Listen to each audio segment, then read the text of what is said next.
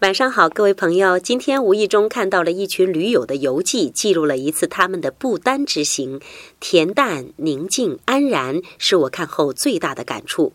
这个号称是人间最后一块净土的地方，没有过多的现代文明。靡靡的佛音不仅仅是一种外在的形式，而是融入了衣食住行之中，纯粹的成为了他们的生活方式。珍惜大自然的馈赠，安然的活在当下，在不丹深深的体现了。活着是为了用心生活，而不是用脚匆忙的赶路。看后让我无限的神往啊！我想每个人的心中都有一方圣土。今天听到小广播的您，请抽出几分钟的时间，静静的闭上眼睛，重新去回味一下您心中的那个美丽的天堂吧。也请您顺手把这个美丽的地方回复在平台里。今天请大家输入“天堂”两个字，天堂给您看美丽的不丹。